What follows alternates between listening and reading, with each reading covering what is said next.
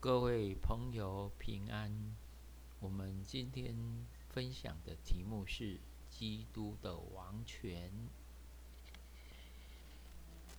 基督的王权包括两方面，即恩典的王权和权柄的王权。前者是指基督统治教会之前，后者则是指基督。统治宇宙之权。首先，我们来谈恩典的王权。恩典的王权是属灵性的，因为教会是一个属灵的团体，其中的会员也是按着属灵的资格加入的。耶稣向比拉多承认他是王，但解释说他的国。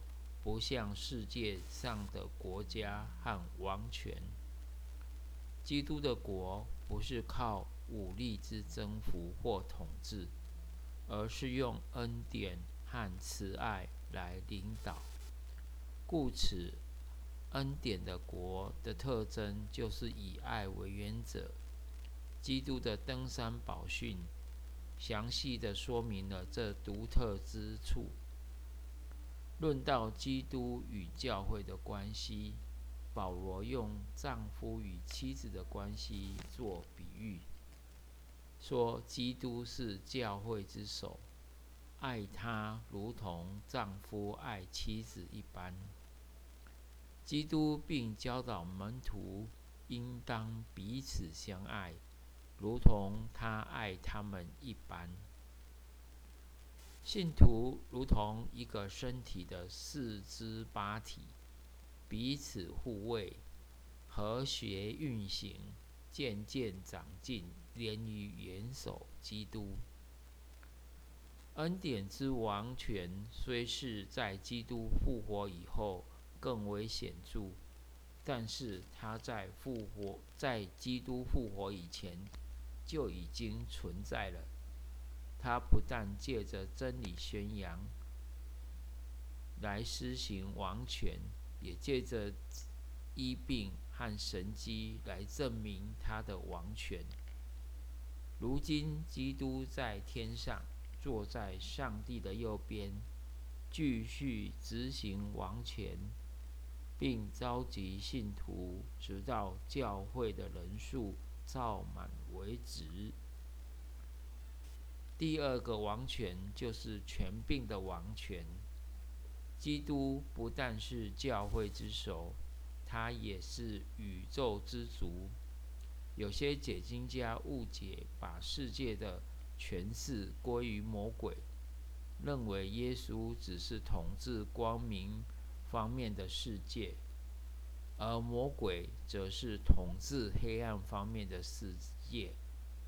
原因是圣经称魔鬼为这世界的王、鬼王、空中掌权的首领及管辖这幽暗世界的恶魔。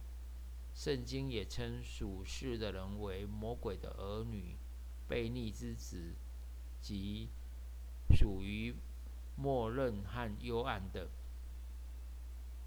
而正确了解这些经文，我们必须注意两件事情：第一，魔鬼的权势是有限的，不可能超越上帝的旨意；第二，魔鬼的权势是暂时的，并且渐渐缩小，直到最后全部被消灭了。基督在世传道的时候，他不但能医治。也能赶鬼，并且魔鬼看见他是惊惧的。耶稣也把鬼也有赶鬼的权柄，将这样的权柄赐给门徒，断言魔鬼的势力将受到约制。耶稣的受难看来好像是他失败了，其实是胜利。所以在逾越节的前几天。耶稣知道他受难之日已经到了，就对门徒说：“这世界的王要被赶出去，魔鬼暂时的胜利，却是他失败的前奏曲，而十字架的修路将变为主耶稣的荣耀。基督的王权在他复活升天以后更为显明，他坐在上帝的右边，等待他的仇敌完全屈服。他的权柄远超过一切执政的、掌权的、今世的、来世的全能。最后，他要毁灭魔鬼一切的权势，建立上帝的国。然后将上帝的国交于天父上帝，这是基督为我们成就美好的，因为他再来的时候，就是上帝国完全实现的时候。愿上帝赐福，也让我们能够在基督的王权之下。